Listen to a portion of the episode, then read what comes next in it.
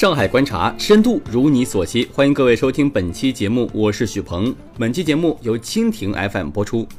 今天让我们一起观察，从四十二万年薪到海内外特聘，聘任制公务员的饭碗诱人吗？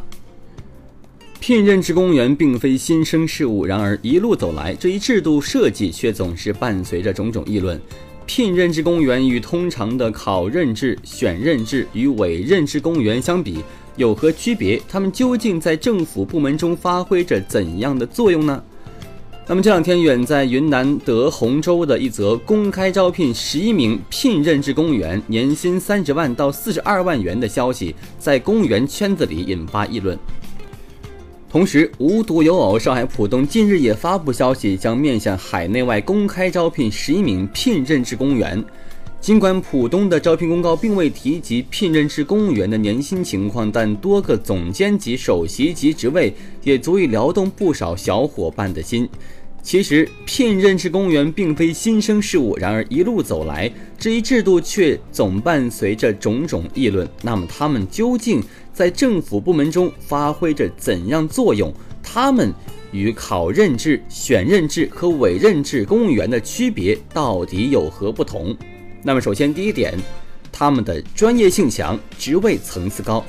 在两千零六年元旦起实行的《公务员法》第九十五条规定，机关根据工作需要，经省级以上公务员主管部门批准。可以对专业性较强的职位和辅助性职位实行聘任制。次年，人社部即批准深圳、浦东率先开展试点。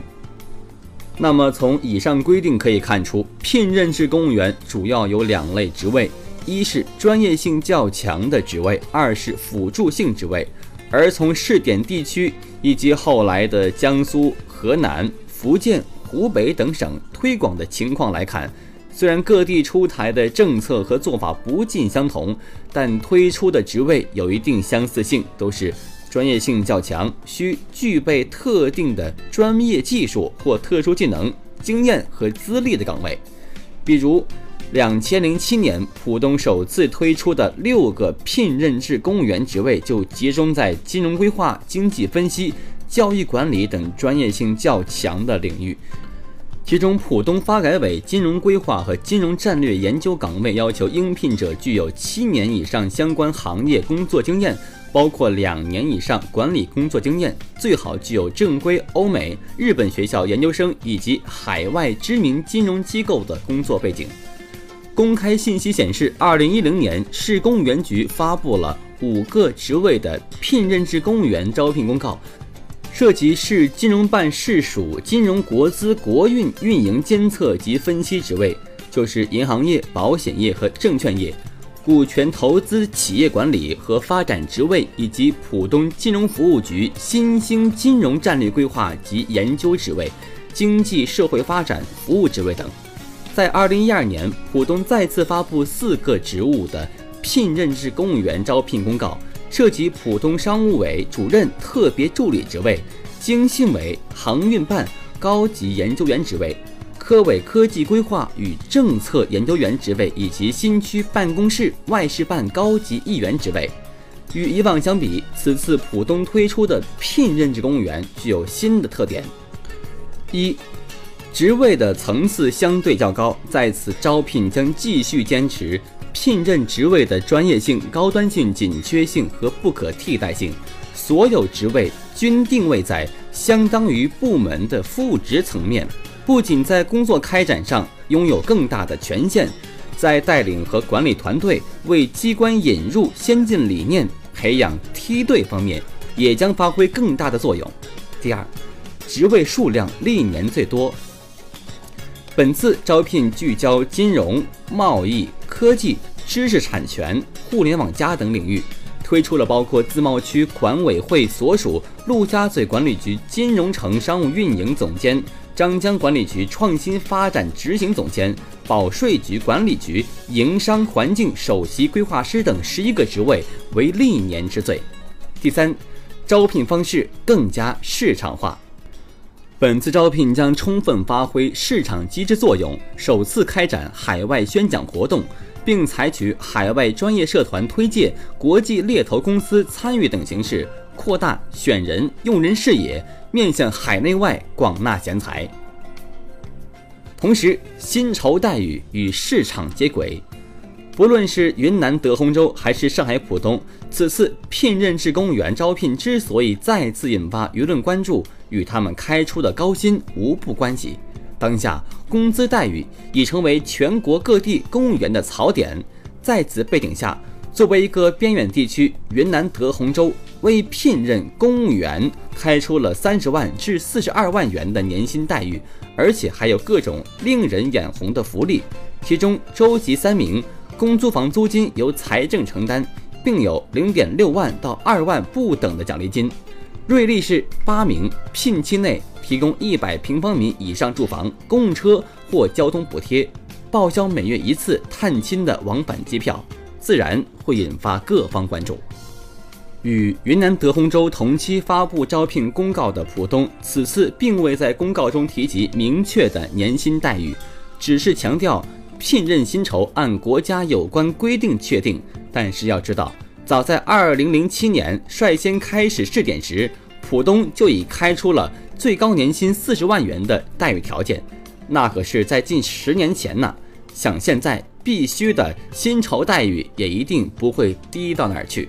那么，聘任制公务员的薪酬待遇究竟是如何确定的？为什么他们能拿高薪？按照国家规定。聘任制公务员实行协议工资制，相关机关应当根据聘任职位，综合考虑市场同类人员工资水平、保险待遇和本单位及其他公务员的工资水平、保险待遇及调整情况等因素，合理确定并相应调整所聘公务员的工资水平、保险以及其他险遇。可见，聘任制公务员的薪酬在考虑其他公务员待遇水平的同时，还要考虑市场同类人员的待遇情况，可以说要体现与市场接轨。但是，薪酬待遇和聘任门槛或成正比，当年开出的四十万年薪的浦东发改委。金融规划和金融战略研究岗位就因为之前提及的高门槛而空缺了一年多的时间。此外，聘任制公务员的高薪也没有那么好拿。根据各地规定，聘任制公务员在任期内哈要进行试用期考核、季度、半年和年终考核，各单位还会为其制定相关的年度目标进行评价。如果年度考核不称职，或连续几年为基本称职，要被辞退或者说解聘。另外，并不是所有聘任制公务员都能拿高薪，其中辅助性职位的聘任制公务员薪酬就比一般公务员低，这也是由其辅助性的岗位性质而决定的，亦体现了市场规则。而且权力有限，务实朝北做。聘任制公务员职员高，薪酬待遇好，似乎是各种令人羡慕哈。但是与考任制、选任制和委任制公务员相比，他们的权力挂钩少，也不涉及职位晋升。